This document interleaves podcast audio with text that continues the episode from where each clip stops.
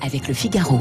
Bonjour Bernard-Henri Lévy. Bonjour. Vous publiez ce matin dans les colonnes de, du Paris Match un grand reportage sur Odessa. Odessa, le Sarajevo du méga sniper Poutine. Hein, ce sont vos mots. On va bien sûr revenir sur ce reportage, mais tout d'abord après un mois de guerre, puisque nous sommes aujourd'hui à un mois de guerre. Quelle est pour vous l'image de, de, ce conflit?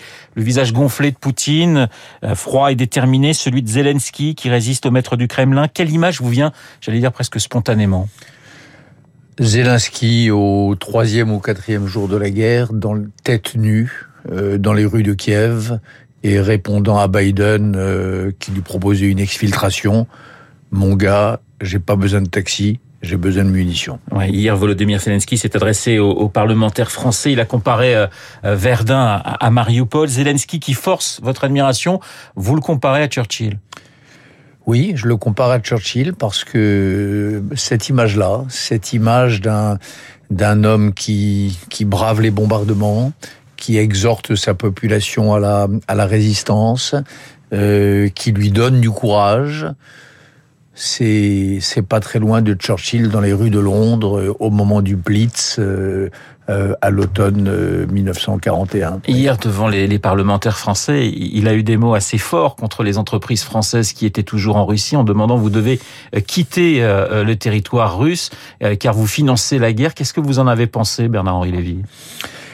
Écoutez, j'ai pensé que, vous savez, quand un, quand un, quand un homme est à ce point désespéré, quand un peuple est, menacé de d'anéantissement, euh, quand les, les, les quand on a dans les yeux et dans les oreilles les images que cet homme doit avoir tous les jours, Mariupol bombardé, Irpine rasé, euh, euh, et ainsi de suite, euh, qu'est-ce que qu'est-ce que vous voulez qu'il dise d'autre? Il a raison. Mais oui, vous êtes vous êtes vous êtes d'accord avec lui parce que vous allez très loin dans les sanctions. Vous voulez qu'on aille beaucoup plus loin dans les oui, sanctions. Donc oui, vous oui. souhaitez que toutes les entreprises françaises quittent le territoire russe? Je le souhaite. Je pense que c'est une, une décision politique qui doit être prise. Euh, je pense pas que ça doive reposer sur les seules épaules euh, des chefs d'entreprise. Euh, ça, c'est certain.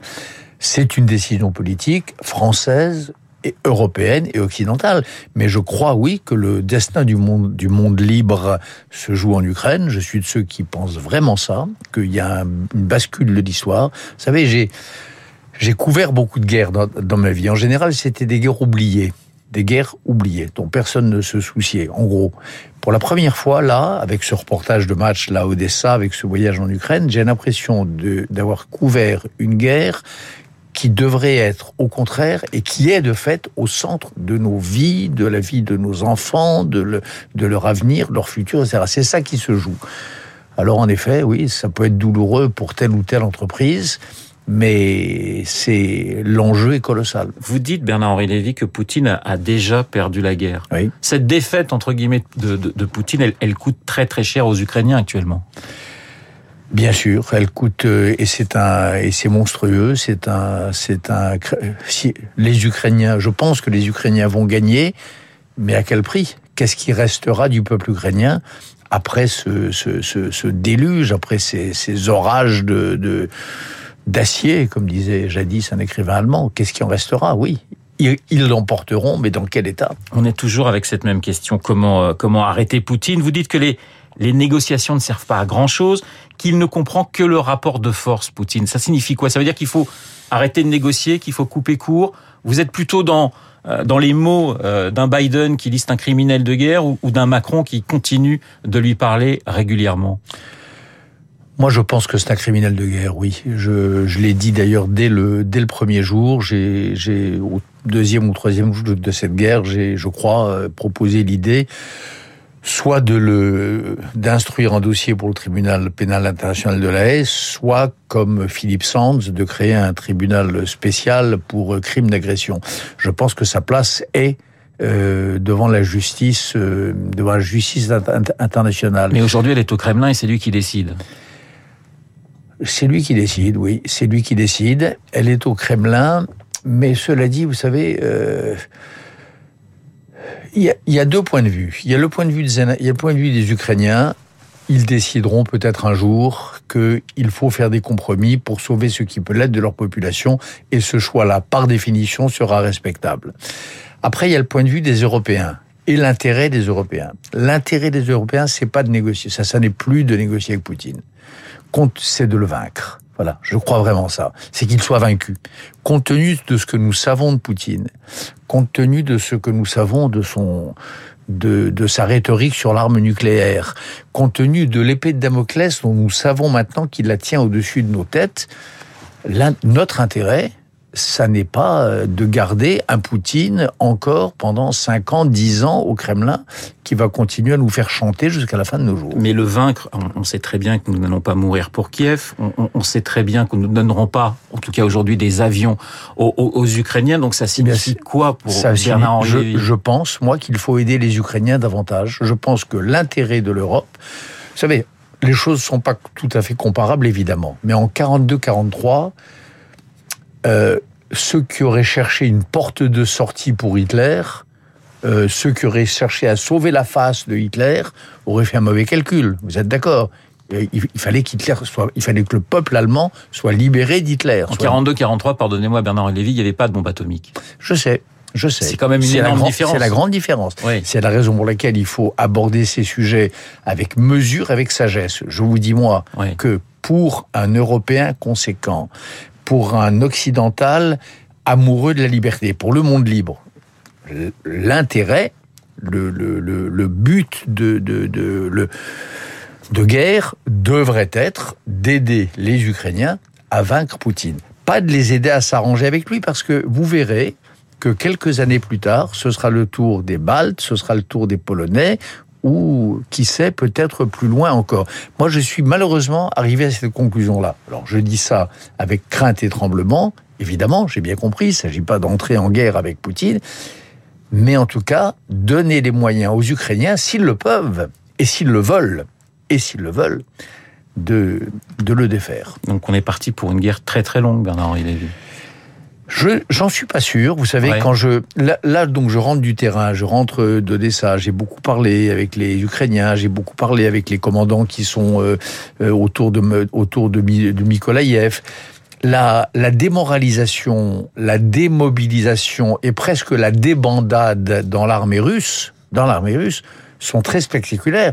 Vous avez là 140 000 ou 150 000 euh, jeunes gars qui savent pas pourquoi ils sont là, qui sont écœurés par cette guerre qu'on leur fait faire, euh, qui parfois abandonnent leurs chars euh, euh, en race campagne, tombent en panne bêtement parce qu'ils ont vendu leur fuel au marché noir en Biélorussie, et, et, et, puis, et, puis, et puis meurent aussi. Il y a probablement entre, selon les évaluations, entre 8 et 12 000 jeunes tankistes russes qui ont, qui ont brûlé vifs dans leurs chars pour une guerre absurde, insensé, qui n'est pas non plus dans l'intérêt du peuple russe. Joe Biden est en Europe, euh, réunion de l'OTAN, du, du, G7 et de l'Union européenne.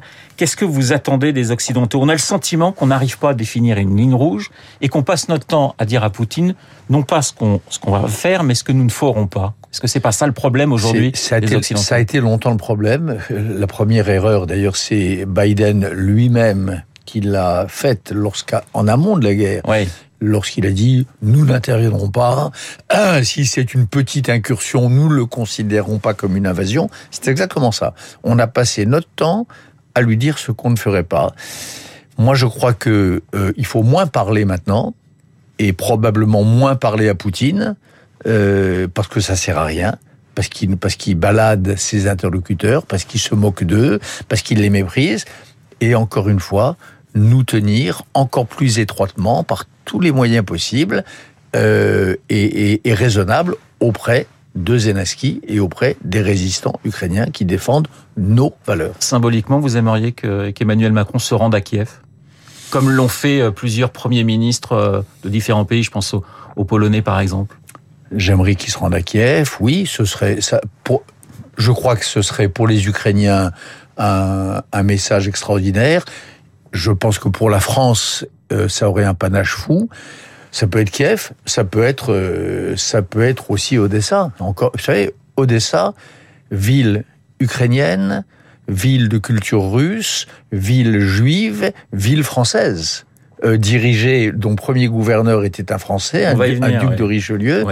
Euh, oui, on pourrait imaginer un, un voyage à, comme le voyage de Mitterrand à Sarajevo, un voyage du président Macron à, à Odessa. Alors justement, dans les colonnes de Paris Match, vous publiez ce reportage à Odessa. Ce qui ressort, c'est sa détermination, c'est la détermination de, de la population. Il y a de la peur, il y a de l'anxiété, mais il y a une envie de dire c'est notre terre et on se battra jusqu'au bout. Il y a une anxiété folle et, et il y a une, un esprit de résistance admirable. Admirable et dans toutes les couches de la société. Et il n'y a plus de, il y a plus de droite, il y a plus de gauche, il y a plus de, de, de, de gens qui croient au ciel et de gens qui n'y croient pas.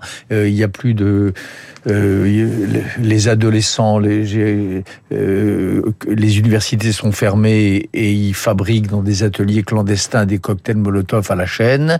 Euh, des gamins qui n'ont jamais porté une arme de leur vie euh, s'engagent dans la défense territoriale et, et font la chasse, à enfin traquent à l'intérieur de les infiltrés d'Odessa. Oui, la, les infiltrés, c'est-à-dire les agents russes qui sont dans Odessa et qui attendent le signal de l'insurrection.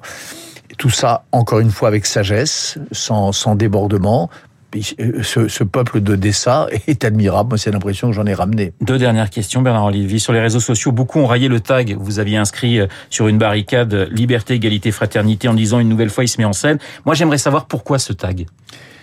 Parce que c'est quelque chose que nous avons décidé avec euh, avec euh, un groupe de femmes euh, de Dessa qui, dans un atelier clandestin qui fabriquait des filets de camouflage des tanks, elles ont trouvé, et j'ai trouvé, que le, la devise de la République française aux couleurs du drapeau ukrainien, euh, c'était bien ce, ce, ce jour-là. Et en tout cas, ça leur faisait plaisir à elles. Dernière question, il y a une Alors, les réseaux, les réseaux oui. sociaux français, la, la twittosphère, la fachosphère, euh, honnêtement, c'est moins important que le que les, que les Ukrainiens. Il y a une dernière question que je voulais vous poser sur cette photo. Sur une photo qui m'a marqué, c'est justement la statue du duc de Richelieu qui est totalement recouverte de sacs de sable.